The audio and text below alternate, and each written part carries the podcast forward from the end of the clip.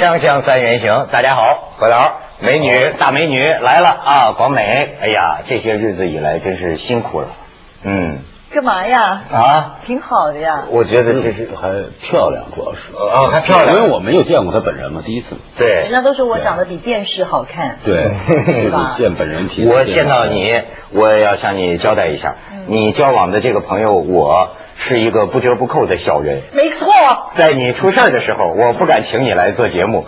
然后现在事情过去了，我利用你是话题人物的影响力，找来拉抬我们的收视率。这 是为什么我喜欢你的原因了。我为什么？关键时候永远不出现。而且我还给你准备了黑黑材料，我给你整了黑材料。除了这说厕所吗？最近新新周刊发表一篇长评的读者来信，我觉得讲的挺有意思啊，这可以作为一个论文来研究。诺贝尔文学奖奈保尔那个祖先是印度人，他写的这个书啊，呃，幽暗国度。描述这个印度人早上起来面对着恒河，一排蹲在那儿，你知道吗？朝圣呃，在朝圣的同时排泄嘛。对，我也要向大家道歉啊。这个讲这些目的是为了让大家少吃一顿午饭。就是说，你看人家这个评论讲了，那情景跟台湾艺人孟广美描述的大陆厕所见闻倒是颇为类似。上百个白白的屁股排成一排，还此起彼落，俩人面对面聊天。去年。北京人艺排了一部叫《厕所》的话剧，一开场基本上就是孟小姐言论的具象化。虽然远远没有一百个，但是那个蹲着聊天看书的劲头堪比现在咖啡馆啊。那同样也可以说在侮辱我们自己。在孟广美道歉之后，我们的回应暴露了真相。如果你不道歉，他们就要求道歉。如果你道歉了，他们却并不接受，认为你不真诚；如果你真诚了，他们也不会原谅。所以，他们并不真正关心内地厕所臭还是不臭，也并不关心谁的描述是不是真的准确。这个一位长评的，他也是讲很多说我们那儿厕所还有问题。其实我觉得，因为我跑中国几乎我都跑遍了，我觉得厕所这个文化。怎么就不不可以说呢？就屁股多排成排，对，这平常这经常见到，这很正常的事情。何老师当心，不是真的真的真的。你比如你到现在，我那个时候我记得我在上海里弄里找厕所，找着厕所了，连围墙都没有。你在那儿呃小便，嗯，呃旁边的那个就走走来走去，嗯，街上的人就是走来走去，嗯，那也是国际大都市的现象啊，对吧？嗯，国美呢？所以我觉得国美还准备分享点什么吗？不予置评，没上过厕所，一直憋着来的。No comment. No comment. No comment. 我跟你说，你提起的这个话题特别有意思，让我真是浮想联翩。最近有一本书叫《疯狂的眼球》，达利的自传，艺术家达利。达利呢，他描述他的家乡，那你看很有意思。这就是说，呃，在呃这个他的村里，家乡村里，傍晚吃完饭排粪是村里最重要的大事了。这是论坛时间，这村里讨论问题的时间。关系好的家庭或者兴趣相同的人，会一边脱裤子一边讨论他们的想法。达利的这个家，你看你这发现了一个什么问题呢？所有这些人的问题问题就是说，我能说，你不能说，是不是？对对对对对对咱改点话题要不广美这没没话说。广美最近真是啊风头很劲啊还行啊李莫愁而且真的是武林高手。看吧何导全场总分第一名啊啊广美。人人我跟你说了这我我刚录的这句人还没播你你你的节目播出的时候，人家还没播出，不能讲啊！哎呦，听说这个节目现在收视火的，说接近春季中央台春节晚会，就明星，我我看了刚才广伟给我看一段，那你看广伟基本上是这个美人春睡嘛，这一开始一条大腿嘣家伙起来，然后就哦，人家那是有意境的，你别讲的这么粗俗。对你，哦，我觉得真是你那个总分应该给你打第一，你跟其他那些比啊。你又知道人家 也不错，也不错。哎，咱咱咱们分享一下，咱们看看这个光光美的照片啊，你瞧。啊，这个绝对是错光美，我跟你说，我倒不是担心你，我担心这光头，你那么他怎么能甩得起来？你对徐锦江他是那天的参赛者，然后因为呢，我我一直有很痛苦的一件事情，就是你看他那表情，你看广美什么表情，像是像是要给要给打劫了似的，我觉得像上维亚了。哎，呀呀，这个是我的真正的舞伴。你看这个记者他往哪儿拍？做好打底工作了吗？广美，嗯，咱们再看某香港女明星啊，这知道是谁吗？说是什么阿萨，然后再看啊，嗯，好厉害，各城其这谢晓东，这咱何导都看过，再看下边的，嗯，这个画面。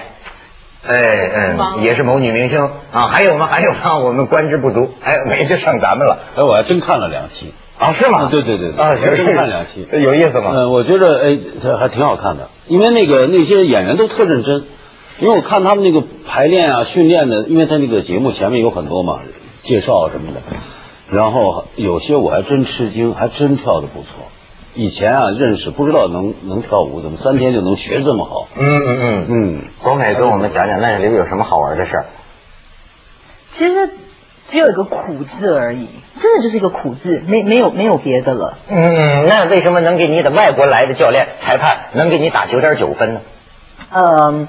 我我觉得，哎，你又提这个事情，人家还没播出，没播呢。OK，啊，是吧？我好，我们先播嘛，占点便宜是点儿。这样子讲吧，因为那天那个那个老外评审，他是真的是就是听说是在国际间是最顶级的顶级的国际裁判，那他给了我将近满分，我觉得，嗯，你整体的演出。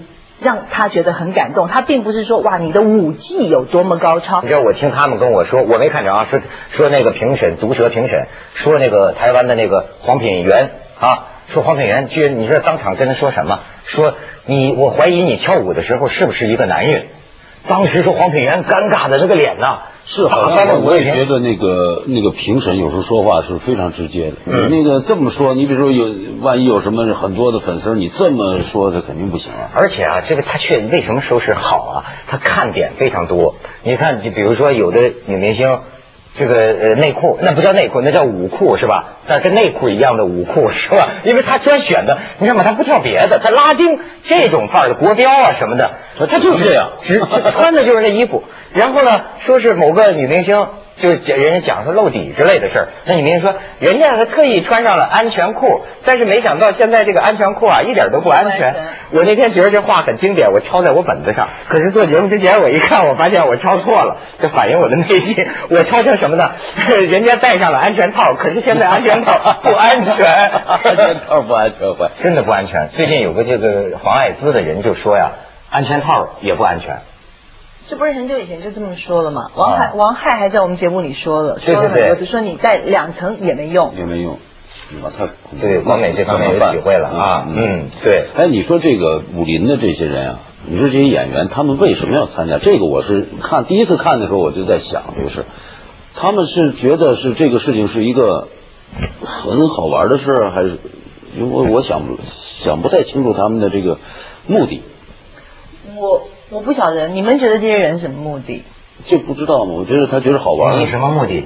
我不晓得别人目的是什么，但是我的目的，我跟你讲，就是从他们邀请我正式发出的邀请函到我去参加，其实前后经历了两个月的时间。这两个月时间我在干嘛呢？我每天都在挣扎，我挣扎来挣扎去。为了上厕所的问题挣扎。哦，这么长时间，两个月的时间。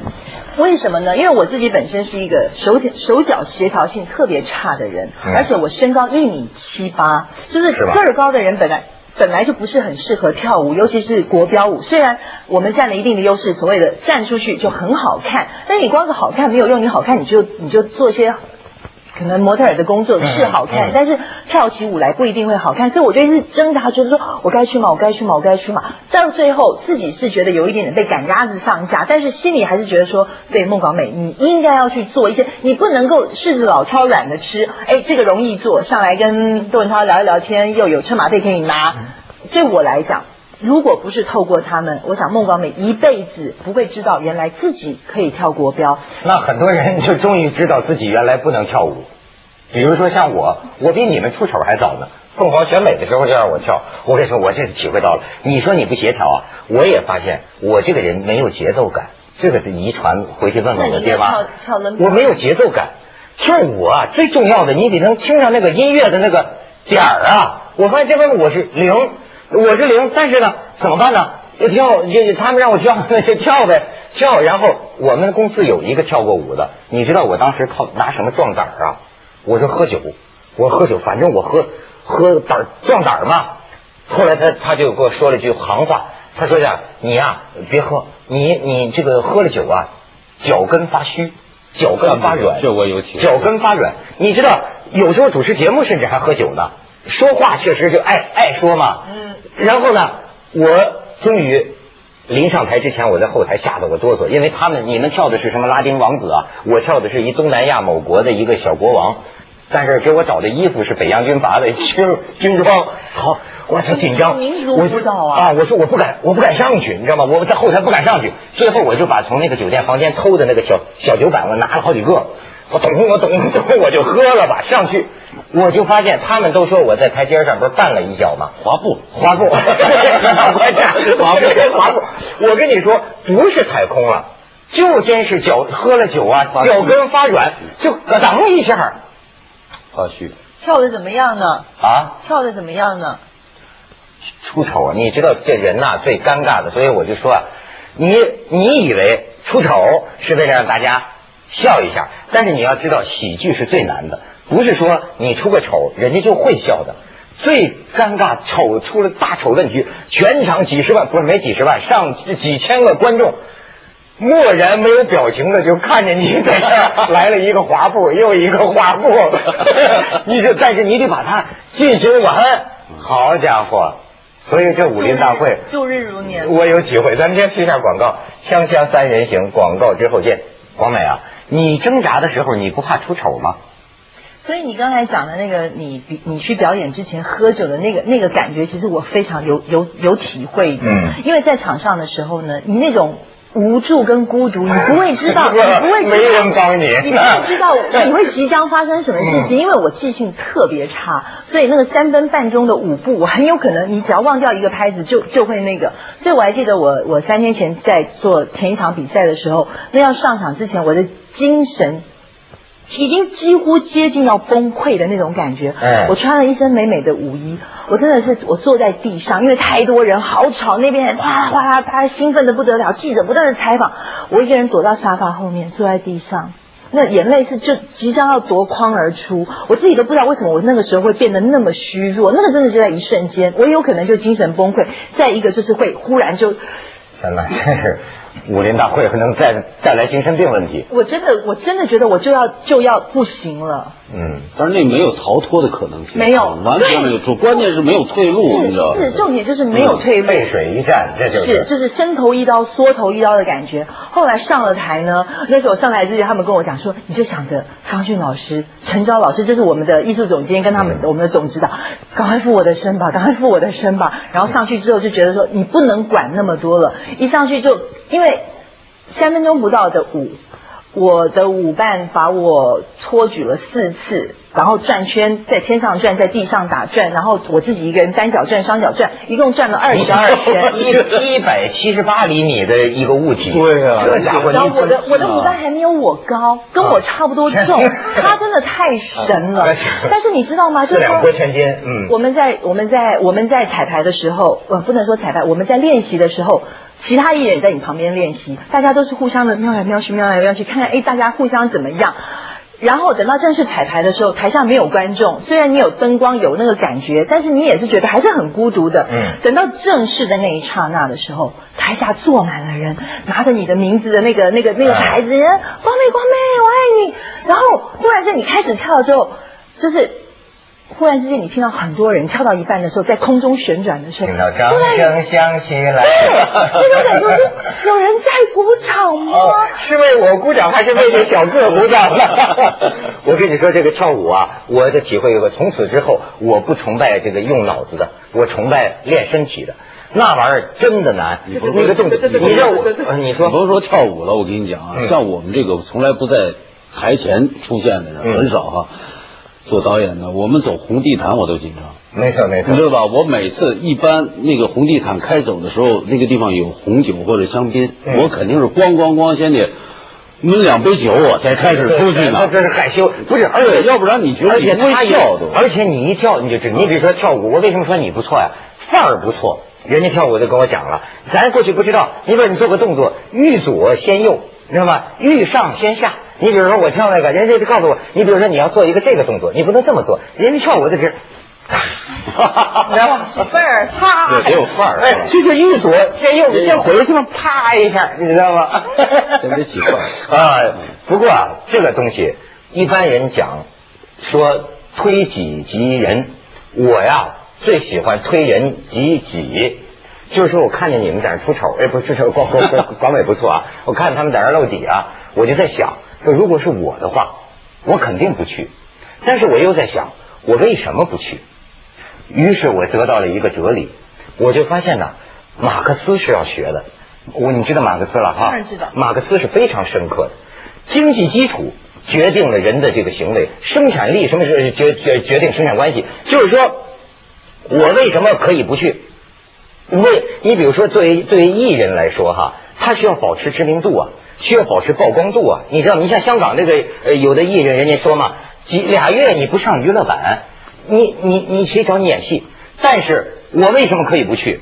我告诉你，因为我是拿工资的，因为我这个饭碗，这个谋生方式啊，我我我我就背靠大树好乘凉，你知道吗？我是拿年薪的，所以我可以保持我的低调。所以你包括外边走什么学，我为什么能够我想去就去，我不想去就不去？这个我我觉得这得感谢凤凰啊！你说这个有有点道理，因为我想，因为有很多明星他们的这个曝光率是被广告公司统计的，是吧？啊，他们统计的，因为他有他的要要拍广告嘛，他有一个他的价位啊，是吧？他的这个，所以你的曝媒体的曝光率都是有统计的。没错，你发现没有？一般电视台的。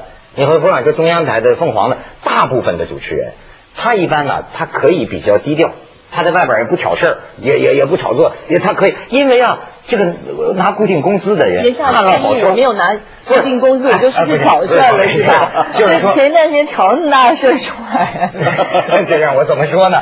就是个体户，你那么个体户，哎，我我还是说推人积极，我假我假想我自己啊，有一招，要是凤凰把我炒了，我跟你说。我对我的这个所谓人品人格现在发生怀疑，是个谋生方式的问题。你比如说，我一想，他把我炒了，我下个月就得找工作，谁找我呀？谁知道我呀？于是，我给我你看我这人精细，我都打算好了。如果他把我炒了，你知道我怎么办吗？怎么办？我就跟现在的为人不一样了。我首先在全国几大主要报纸上，我买半个版的广告，就公布我窦文涛现年四十岁，学历大学本科。离开了凤凰卫视，主持过十七年的节目，甭管好坏，反正你能说得上来的，我都做过。现在诚聘工作饥寒交迫，是吧？又否则就会像洪峰一样沿街乞讨。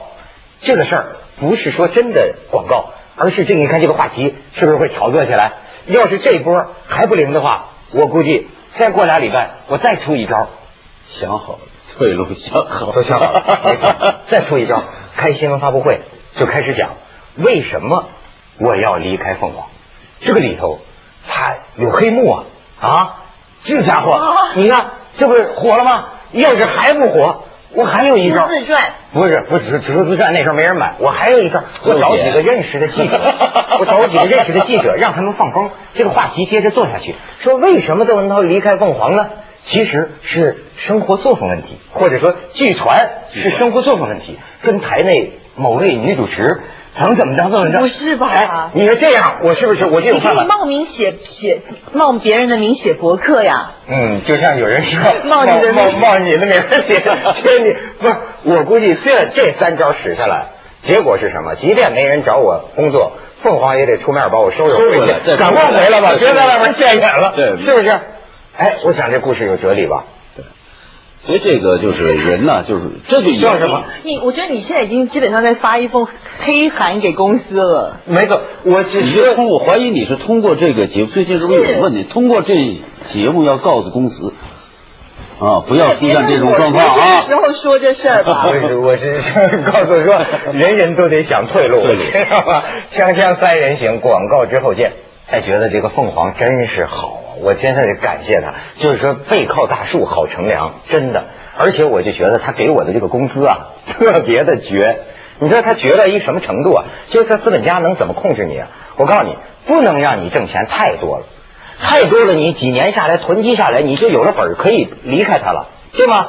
但是呢，老本可以去登报。没错，但是太少了呢，你也不满意嘛，就就走了。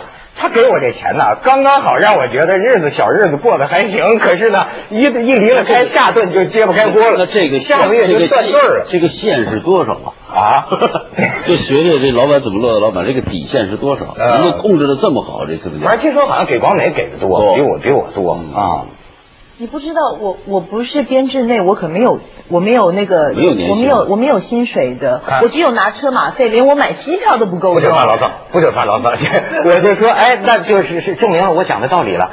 我们叫我是雇员，嗯，你看我就不用在外头社会上去，或叫招摇去去招摇去去去武林大会。你是议员，个体户，你知道吗？这个得自己经营自己了，嗯，自己炒作自己。我我我就是照照我自己想。